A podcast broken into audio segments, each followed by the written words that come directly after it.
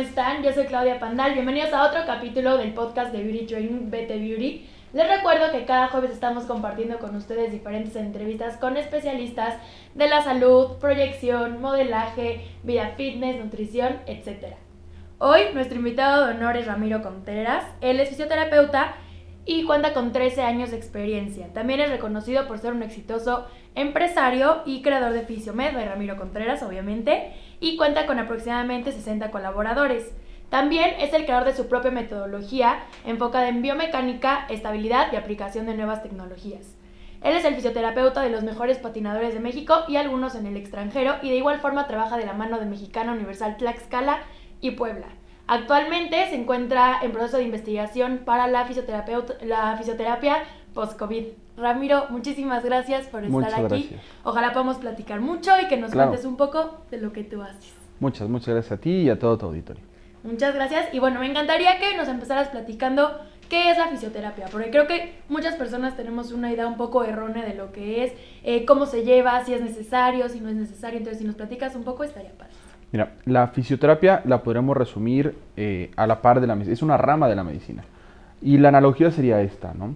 Si la medicina es la ciencia que da más vida a los años, la fisioterapia es la que le da más años a esa misma vida. Bien, entonces nosotros lo que hacemos es, de la mano de, la medicina, ayudar a un correcto movimiento. Bien, es muy conocido que el músculo que no se ejercita, pues eventualmente va a ir perdiendo, ¿no? Se atrofia y, y eventualmente lo perderemos. Entonces lo que nosotros hacemos es analizar bien, de una forma correcta, de una forma muy objetiva, cómo es que el cuerpo y los elementos que lo componen, en este caso los músculos, las cadenas musculares, ayudan a un buen desenvolvimiento. ¿bien? Cómo nos movemos, nos movemos bien, nos movemos mal, cómo son nuestras posturas. Esas posturas nos pueden eh, abonar a tener lesiones, ¿no? Cómo, lo, cómo es que se da toda esa, todo ese timeline, ¿no? De cómo llegamos, por ejemplo, a una cirugía, de cómo podemos salir de una forma avante, ¿no? De una cirugía que dices, oye, pero es que te operaron de esa forma, ¿sí?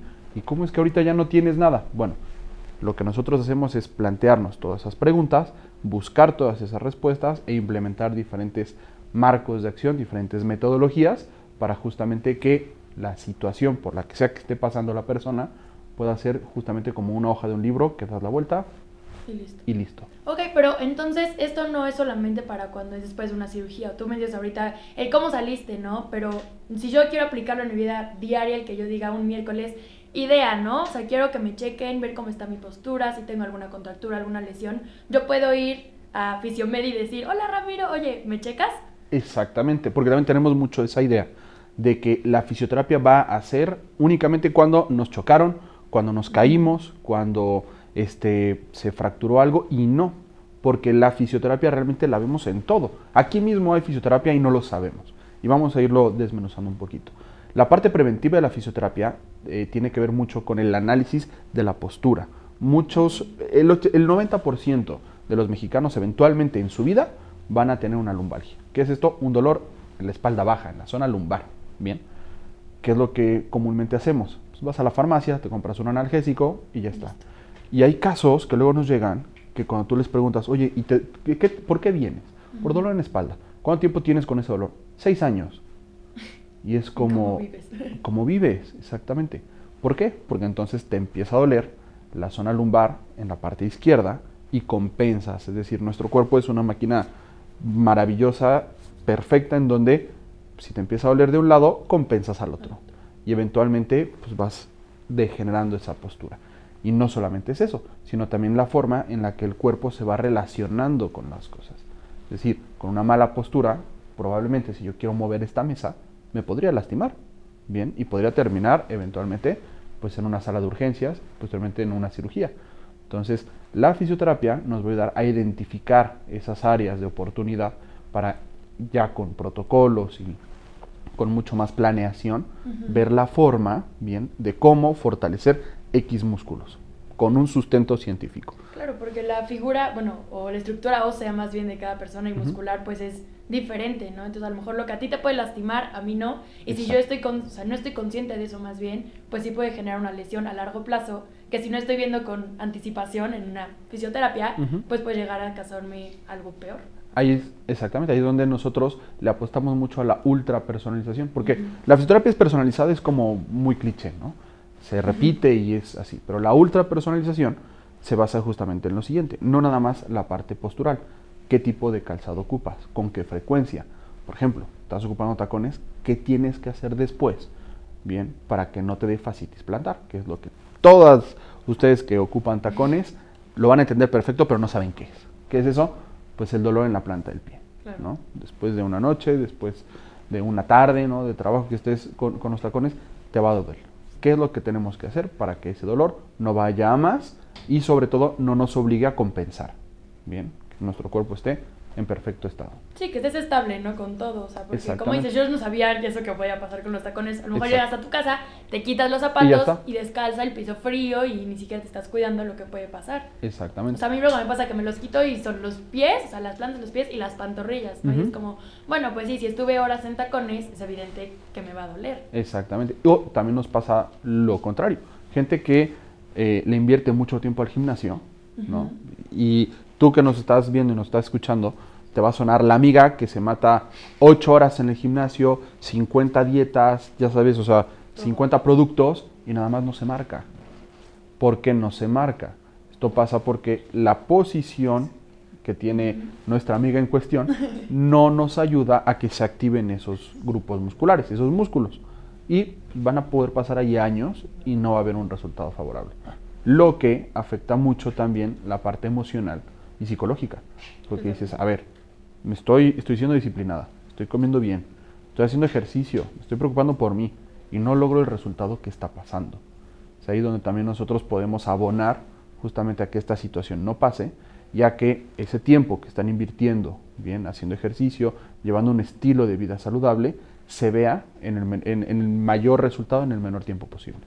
Claro, porque al final, o sea, por todo lo que mencionas, la fisioterapia puede ser parte de tu estilo de vida totalmente, ¿no? O sea, si eres en el gimnasio, los zapatos, eh, pues como dices, ¿no? En todo hay fisioterapia porque todo está como acoplado al cuerpo humano, ¿no? Dices, la fisioterapia es una rama de la medicina. Entonces la medicina tiene que ver con la salud y puede ser mental, emocional, física. Y si no te preocupas por eso que es tu cuerpo, pues puede causarte al, o sea, a largo plazo pues más problemas.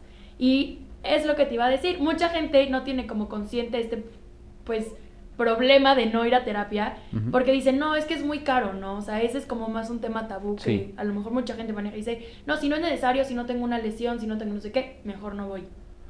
Sí, ¿Cómo es ese rollo? Es ahí donde entra también una, eh, vamos a decirlo así, una, un dicho en la medicina que es, si no tienes tiempo, bien, para comer bien, para alimentarte bien, para este, estar bien, eventualmente lo vas a tener que hacer para reducir o atender las secuelas de eso. ¿bien? Si, tú no haces ejercicio nunca, no estás comiendo bien, ahorita es opcional. Va a llegar un tiempo en nuestra vida donde vas a tener que hacerlo de forma forzosa. ¿Por qué? Porque vas a ser diabético, porque vas a tener hipertensión, porque probablemente vas a tener una lumbalgia, hernias, entre otras cosas. Entonces, la fisioterapia, de hecho, integrada al Sistema Nacional de Salud nos ayuda mucho a bajar esos costos, a que sea menos incidencia la parte quirúrgica, de que gastes menos en analgésicos, de que te evites situaciones emocionales en las que dices que una, eh, una mamá, por ejemplo, ¿no? no soy capaz ni siquiera de cargar a mi hijo. Entonces viene y se deriva de ahí una situación emocional, anímica, incluso familiar del deber ser, ¿no? Es que no, no puedo, quiero a mi hijo, pero no le puedo demostrar el cariño. O el abuelito, ¿no? Que quiere cargar al nieto, le quiere enseñar a andar en bicicleta y no puede. O enseñándole se tropieza y se cae. Entonces, sistemas de prevención de caídas, programas de fortalecimiento a todos los niveles de vida, ¿bien? En etapas tempranas, en la adultez joven, en la adultez mayor, ¿bien? Ese acompañamiento que nosotros podemos brindar desde el primer minuto de vida hasta ¿no? el último momento de la misma, con los tratamientos que nosotros llamamos paliativos. Ok, entonces, si tú preparas a una persona en esta zona, bueno, en esta rama más bien de la medicina, o sea, podrías evitarte más daños a futuro. O sea, es como lo más importante de la fisioterapia.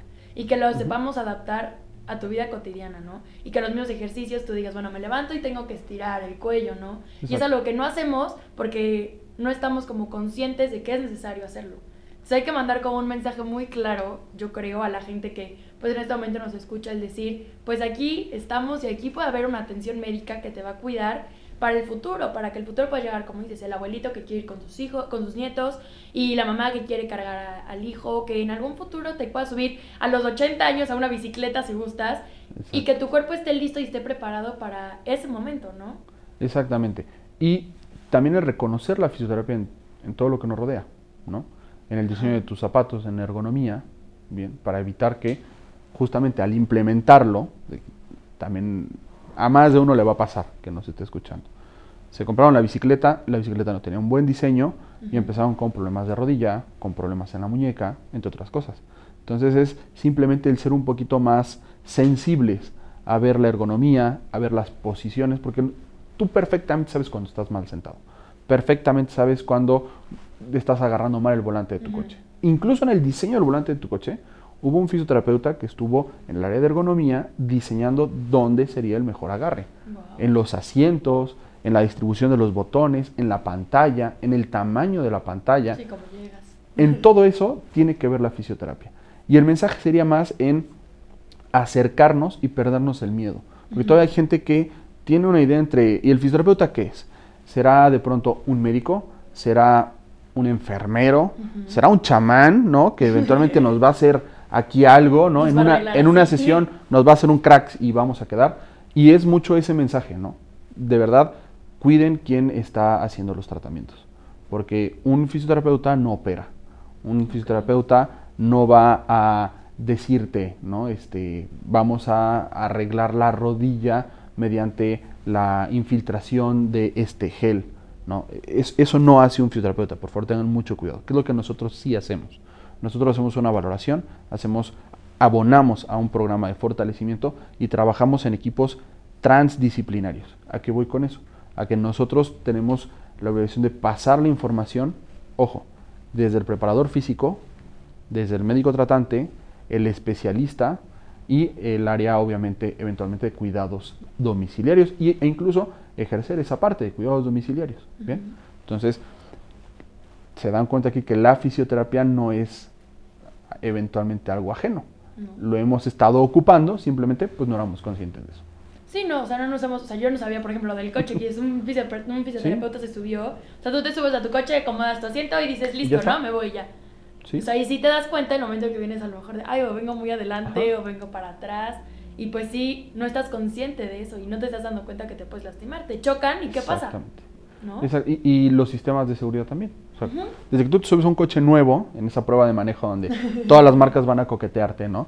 Eh, la sensación que tienes al tomar el volante, las, las proporciones, todo eso tiene que ver con la fisioterapia, con la ergonomía y con la aplicación de medidas preventivas de salud para obviamente ayudarte a desenvolverte mejor y que el uso del coche, ¿no? Eh, el uso de tu teléfono, el uso de una pluma, de unos zapatos, no sean nocivos para tu salud. Oye, Ramiro, cuéntame un poco. Mencioné, eh, bueno, en tu semblanza que tú eres el creador de tu propia metodología. ¿Cómo funciona esto? ¿Cómo nace esto? ¿A qué se enfoca específicamente y cómo lo podemos entender nosotros como no médicos ni fisioterapeutas? Porque a veces es complicado este rollo, ¿no? Así es. Mira, eh, realmente la metodología tiene, se recarga mucho en la tecnología. ¿no? Nosotros en Fisiomed nos preocupamos mucho por traer nuevas tecnologías de cualquier parte del mundo, bien, para que entonces podamos ocuparlas para la parte de prevención, análisis y también tener elementos mucho más fieles, por ejemplo, de cuánta fuerza tienes, cuánta fuerza puedes ejercer y cuál es la diferencia entre un lado y otro. Porque si bien sabemos que no somos perfectos biomecánicamente, está el mito, ¿no? De que es que si todo el mundo va a tener una pierna más larga que la otra y todo el mundo va a tener un lado más fuerte que el otro. Ok, fuerte, pero ¿qué tanto? ¿Qué tanto más fuerte? Ahí es donde nosotros ocupamos sistemas y integramos sistemas a la metodología en cuanto a qué. El análisis biomecánico, el análisis termográfico, donde con un conjunto de sistemas, de, de sistemas tecnológicos, vamos a hacer un mapeo de cómo estás, cómo es que tu cuerpo resuelve. Te voy a poner un ejemplo. El médico, el ortopedista, tiene la radiografía donde ve los músculos. El fisioterapeuta tiene la termografía donde nosotros vemos cómo es que están resolviendo los músculos la compensación eh, física de nuestros pacientes. Si tú te caíste y te guinzaste un tobillo, ¿cómo es que está impactando en la pierna contraria?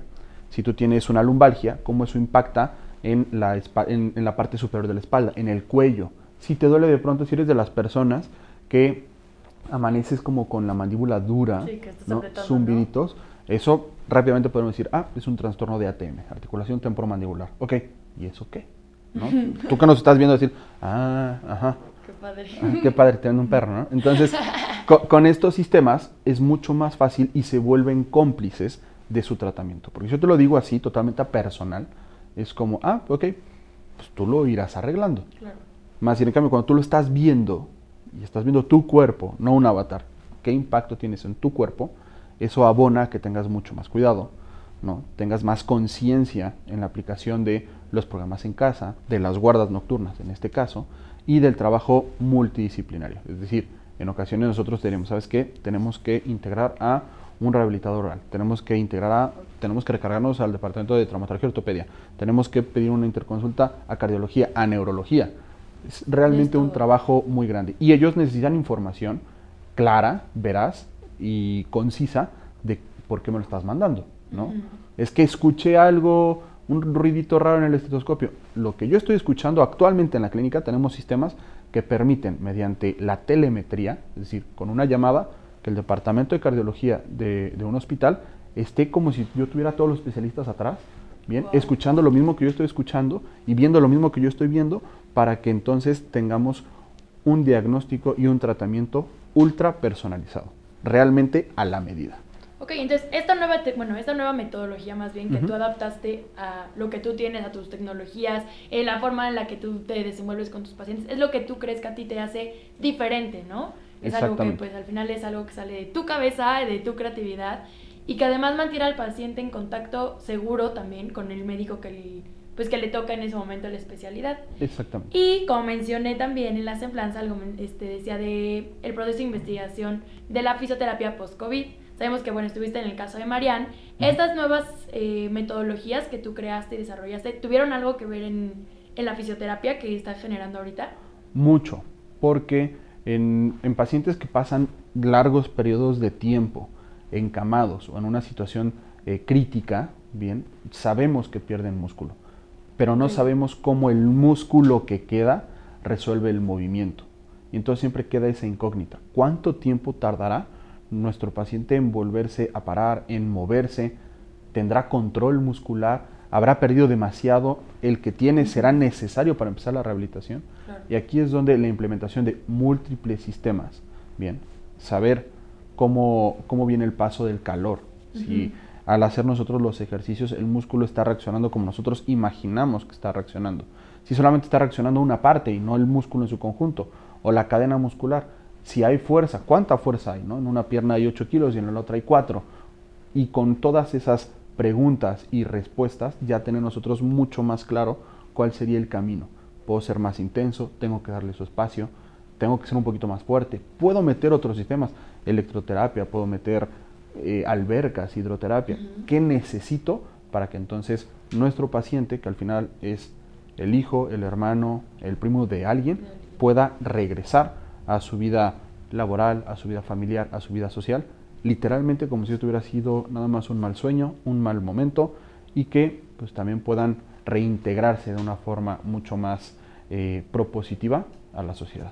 Ella, en el caso específico de Mariana, estuvo tres meses, ¿no? Si no me recuerdo, en, pues en cama. Así es. Y a los pocos días que sale del hospital, que ya tiene algunos días que salió, empieza a caminar y todo esto se debe al ejercicio que está realizando, ¿no? Así es. Y la fisioterapia y todo el, pues el control que está teniendo ella y ustedes obviamente dentro de su cuerpo, la rehabilitación, etcétera, etcétera. Sí, mira, es un trabajo de muchas, de muchas, muchas personas. Realmente es, y, y platicaba yo con, con algunos de sus médicos, la fisioterapia en este caso era la cereza del pastel. No puedes tener un pastel hermoso, precioso, y tener una cereza fea, O, amarga. Entonces, si todos ya habían hecho su, parte de una forma extraordinaria, nosotros no podíamos quedarnos atrás. Entonces, teníamos que implementar sistemas eh, innovadores, sistemas disruptivos, pero no por eso intentar inventar algo sin pies ni cabeza, sino sin fundamentos, siempre recargándonos en un poquito en las cosas que ya existían, en cosas que nos podían más o menos ayudar para tener diferentes parámetros y entonces poder crear esta parte que me fascina, que es la ultrapersonalización de los tratamientos, ¿no? Cómo vamos a llevar la parte neurológica, la parte anémica, la parte física, la parte respiratoria, cómo es que todo lo vamos a ir integrando para que realmente se vea fácil, aunque en realidad pues no lo es. No, y es, estudiar todo, como tú dices, o sea, el que ver qué es corazón, pulmones, cerebro, eh, músculos, o sea, que todo se vea conectado y que al final todo tenga un buen funcionamiento y adecuado aparte, ¿no? O sea, que o sea, como estaba antes de entrar a la, pues a la enfermedad, ¿no? Que en este caso es de COVID.